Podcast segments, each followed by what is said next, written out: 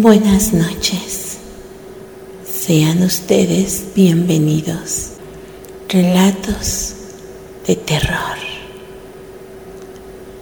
donde el miedo es un placer.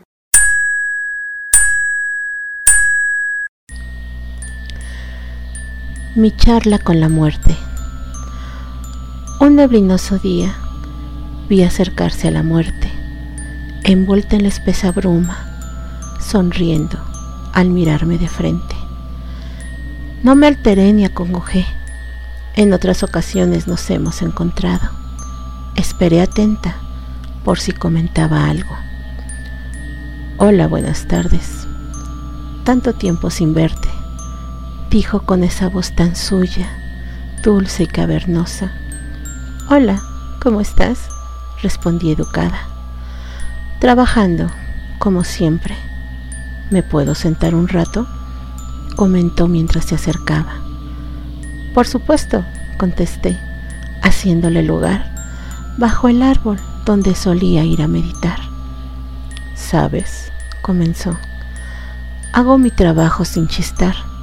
Nunca pregunto, nunca protesto, nunca me hago del rogar. Solo cumplo y ya.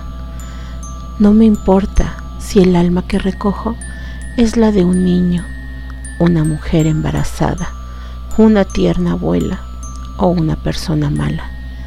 Es mi trabajo y no pongo objeción, pero las personas, la gente, piensan que soy cruel, que equivocada estoy.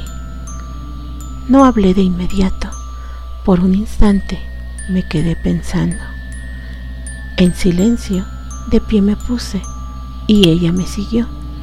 Nos fuimos a sentar en los escalones de un viejo caserón. Entonces respondí, después de mucho cavilar. Los humanos somos raros. Nos da miedo lo que no podemos controlar. Y tú, mi querida amiga, es a lo que tememos más. Odiamos lo desconocido lo que nos cuesta entender y nuestras almas queremos contra todo retener.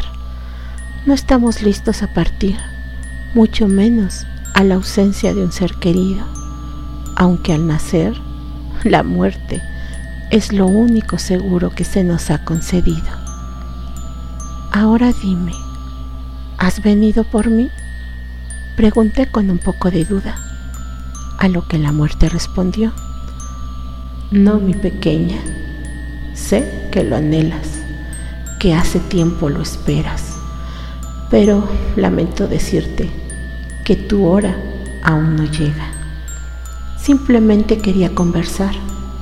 Es bueno de vez en cuando, sobre todo cuando sé que me estás aguardando.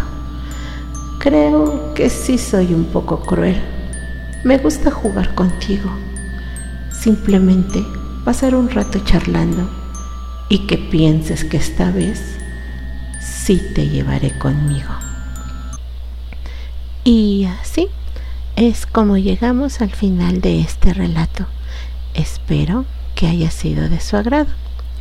Es de mi imaginación, de mi creación, de mi puño y letra.